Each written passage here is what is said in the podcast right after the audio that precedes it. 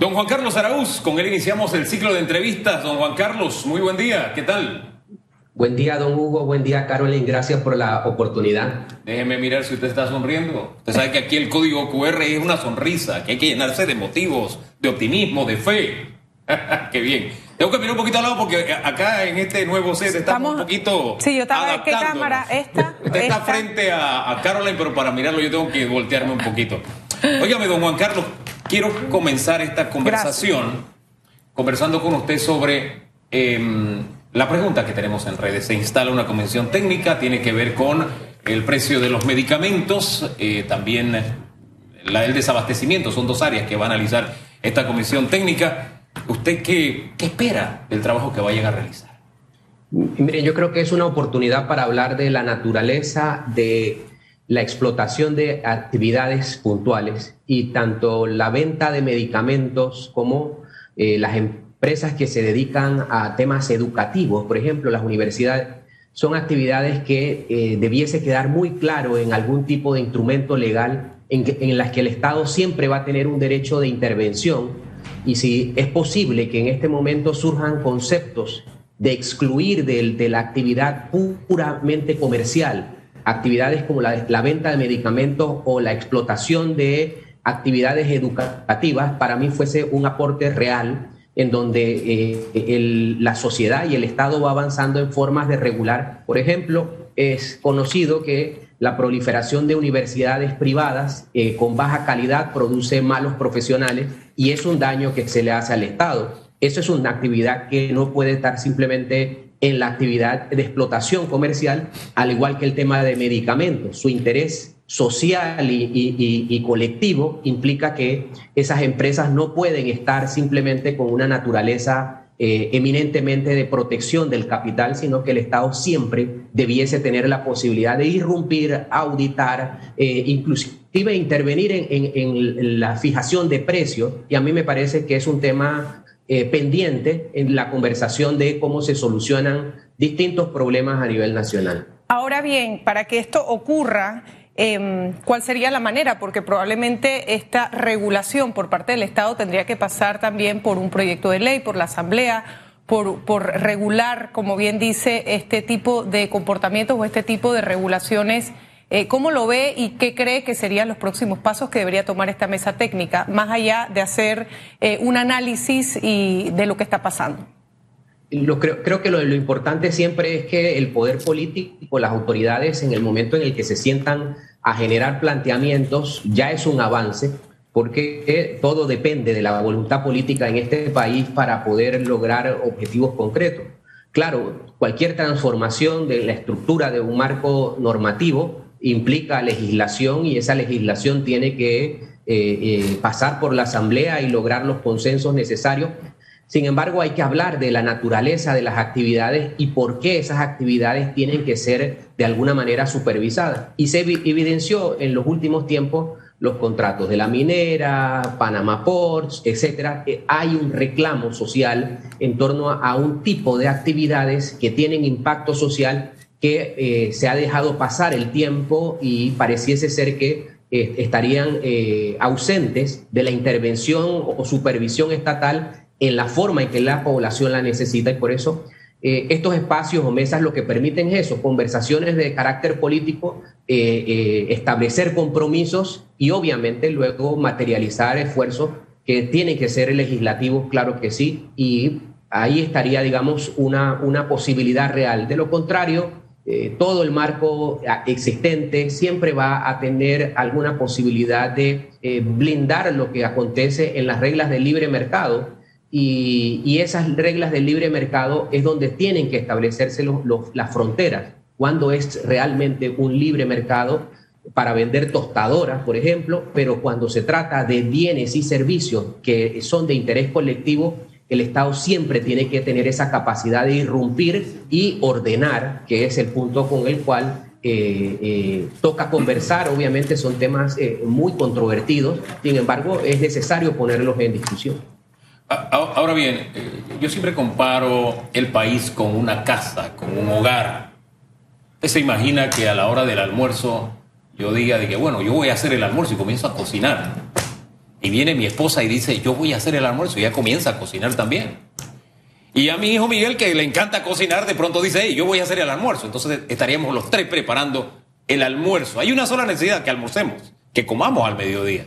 Pero resulta que tres nos ponemos a hacer el almuerzo. Es como una, una contradicción, es un asunto de locos, es un sinsentido, ¿no? Y lo digo porque, mire, la Asamblea desde, si la memoria no me es infiel, desde el año pasado está analizando el tema de los medicamentos. Además, instaló una comisión, si la memoria no me es infiel.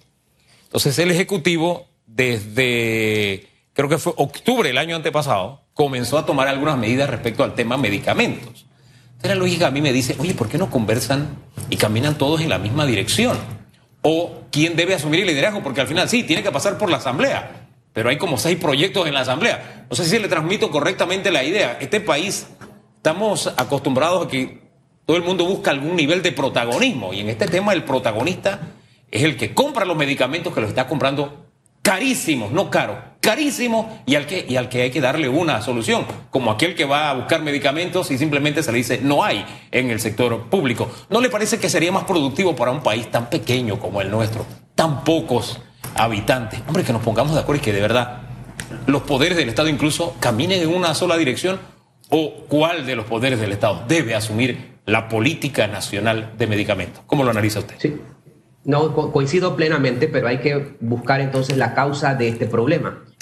En la medida que tenemos un sistema presidencialista y todo eh, depende del visto bueno del presidente de la República, se convierte entonces que hay que mirar en cuál es el papel de los partidos políticos de oposición que deben también contribuir a generar políticas públicas de Estado.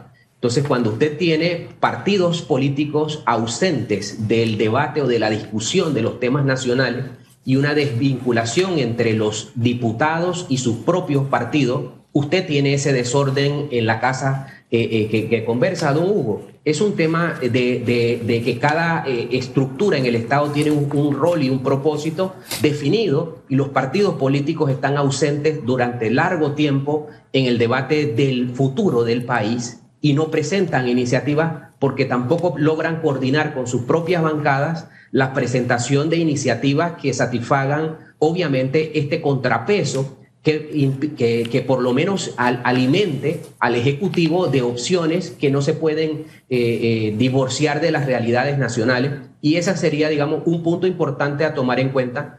Y quedamos entonces en el punto de depender de que se necesita la mirada política y por eso decía al principio, cuando Carolyn preguntaba, que la mesa técnica representa una oportunidad y, y una, un interés político, porque ahí es donde básicamente nos hemos acostumbrado que todo avanza si el Ejecutivo decide que avance. Mientras el Ejecutivo no, se, no, no, no, logra eh, presentar interés, usted ve que eh, básicamente esto es un debate callejero, en donde alguien le habla a la pared, el otro le habla al, río, y, nadie logra eh, hablarle a, a donde se decide y formar realmente políticas públicas.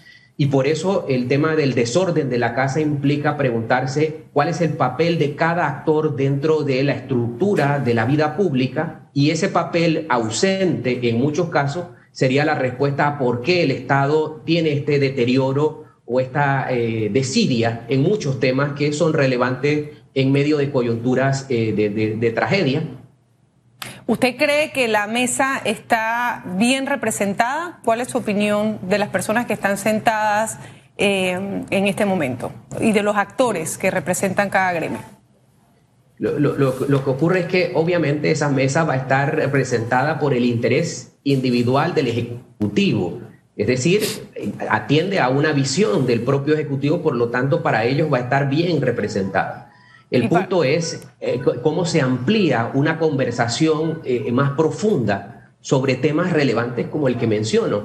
Es necesario que las empresas que se dediquen a comercializar medicamentos sean realmente de control absoluto del Estado y el Estado lo que haga es por medio de concesiones eh, este tipo de, de explotación comercial. Ese es un debate profundo con el cual verdaderamente cambiaríamos la realidad con la cual está el cuestionamiento sobre los precios de los medicamentos, pero es un tema que atiende a otro tipo de visiones. En este momento, ante la ausencia de, intereses colectivos planteando soluciones, usted solamente tiene la visión del Ejecutivo con el cual instaló esa mesa. es un tema de, percepción y un tema de individualidades.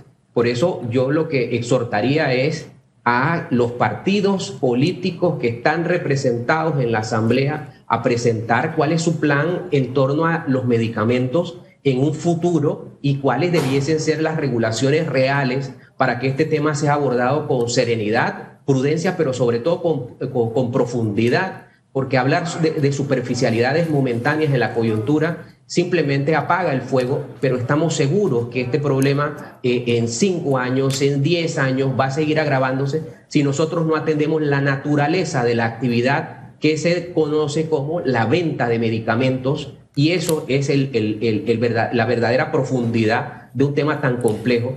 Pero, insisto, es visión desde quien convoca. Si el Ejecutivo tuviese eh, eh, eh, contrapesos de propuestas con qué voy a, realizar algo, usted podría cuestionar que, bueno, faltó tal integrante en la mesa, pero en este momento, al no haber nada, es lo que hay y así hay que entenderlo eh, ahora esta coyuntura permite entonces exponer a otros actores. Yo insisto. Yo, quisiera. de los antes, antes de, concluir, don Hugo, yo, yo responsabilizo en todo momento a los partidos políticos en su ausencia de visión futura del Estado y en la concepción de cómo se construyen nuevas eh, eh, horizontes y esa es una responsabilidad de ellos, no de la sociedad, no de, los, de las organizaciones civiles, es de los partidos políticos Oiga, yo quisiera solamente a modo de ilustración, porque Caroline va a preguntarle, intervengo solo a modo de ilustración, diciendo que esta mesa la preside el señor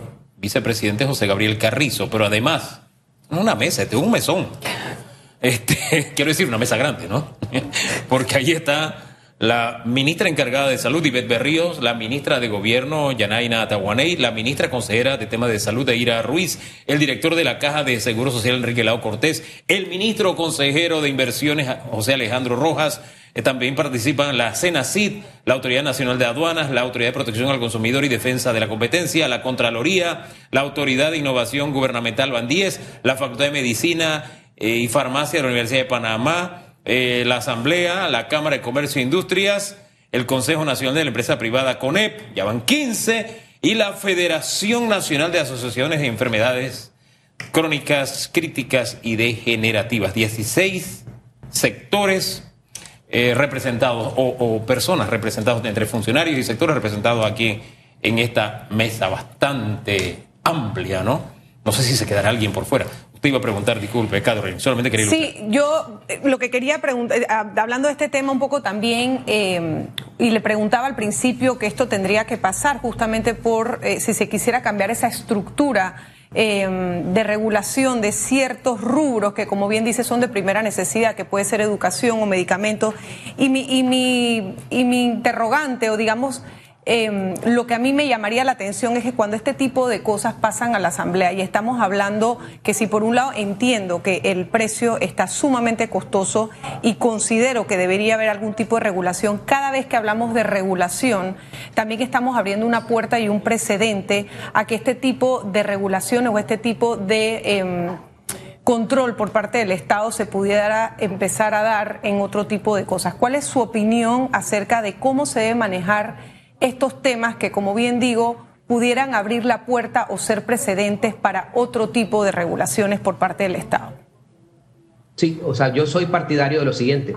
Eh, la libre empresa en venta de artículos eh, eh, corrientes, insisto, una, tostadora, artículos de, de, ropa, por ejemplo, el Estado no tiene por qué intervenir en ese intercambio de, bienes y servicios. Sin embargo, cuando son asuntos que afectan la salud colectiva, el bienestar de la población, el Estado tiene que intervenir. Por lo tanto, hay una naturaleza de intervención del Estado en ciertos rubros. Lo que aquí no se puede pretender es que bajo el funcionamiento actual todo el mundo actúe como si el Estado eh, fuesen pequeñas eh, islas y, nadie entonces eh, quiere aportar a lo colectivo. Y aquí entonces por eso tiene que llegar el liderazgo político de decir, bueno, existirán este tipo de actividad. Yo propongo las dos. la de los medicamentos y la de la educación. Son actividades que no pueden ser consideradas actos de comercio. No se puede lucrar con la necesidad de la salud, ni mucho menos con el futuro de, los individuos. Sin embargo, son conversaciones que tienen que venir desde quien, lidera un gobierno, porque al final del día usted tiene que, cada, cada ejecutivo, cada, cada gobierno en su momento se compromete a ciertos parámetros y en esos parámetros se mantiene en, una línea de actuación en su plan de gobierno. Pero aquí serían que las realidades ya han excedido lo suficiente como para saber abordar que hay eh, ciertos segmentos de, la, de la actividad económica que tienen que requerir esa intervención estatal. Está la minería, por ejemplo. Ya hay ejemplos en el que la minería requirió una intervención estatal directa estarán los medicamentos, estará luego la educación eh, eh, universitaria, por ejemplo, y así sucesivamente encontraremos actividades. Eh, lo que hay que es abordar con qué interés se maneja cada actividad, si es un interés colectivo o un interés personal. Y la constitución lo contempla, el interés individual debe ceder siempre al interés general y, y no sería un tema desproporcionado frente a una constitución que contempla que todo el que tenga un interés particular va a ceder ante lo que la colectividad eh, eh, exija. Eh, don Juan Carlos, quisiera cerrarle con otro tema muy brevemente que estamos pasados de tiempo. Laritza Itzel Murillo, mejor conocida en las redes como China Lari, murió ayer, un balazo en la cabeza, fueron cinco disparos que les propinaron, si la memoria no me es infiel, tengo entendido también que es profesional del derecho. El tema de la violencia en las calles. Este es un caso muy, pero muy singular, tiene sus peculiaridades, eh, pero quisiera su punto de vista sobre lo, que pasó, esta nueva nota. Sí, lo que, lo que siempre vamos a tener que reafirmar es que la eh, violencia y, la actividad eh, delictiva en un momento determinado no está limitada a, una profesión como tal. Por lo tanto, es un tema de, de los estamentos de seguridad de determinar las causas. Obviamente eh, nadie merece perder la vida en condiciones eh, de, esta naturaleza. Eh, por, aprovecho para expresarle a sus familiares el mayor acompañamiento en estos momentos de sufrimiento. Sin embargo, la violencia en la sociedad panameña es un tema que tiene que ser analizado. No puede ser visto de forma individual para un segmento y, y en general es algo que nos afecta a todos por eso eh, consternación y, obviamente preocupación en torno al, a, esta, a, este avance eh, de hechos tan lamentables como el que describe. Dejemos las cosas hasta ahí por ahora, don Juan Carlos. Muchísimas gracias por conversar con Panamá a través de radiografía. Que tenga muy buen día. Muchísimas gracias, eh, Juan Carlos. Y bueno, definitivamente, gracias por estar con nosotros, Hugo. Que mi punto es que si este tipo de acciones tienen que pasar a la Asamblea, en, el papel todo está perfecto, la Constitución, lo que tiene que hacer el gobierno, la regulación, pero lo que se discute a veces en estas mesas, los acuerdos que se llegan, una vez pasan a la Asamblea, empiezan la comisión, el, el segundo debate, cambian la manera y eso es lo que hay que estar muy cautelosos para que este tipo de regulaciones se hagan de manera sensata. Una cosa es lo que está escrito y otra cosa es lo que pasa después en el pleno. Hombre, el análisis debe ser, debemos sincerarnos en este análisis. Eh, vamos a partir por allí. En Panamá no solamente tiene medicinas caras, porque a veces a modo de consolación decimos, si usted va a Colombia, bueno, el colombiano dice que sus medicamentos están caros. Es verdad, pero los nuestros no están caros, están carísimos.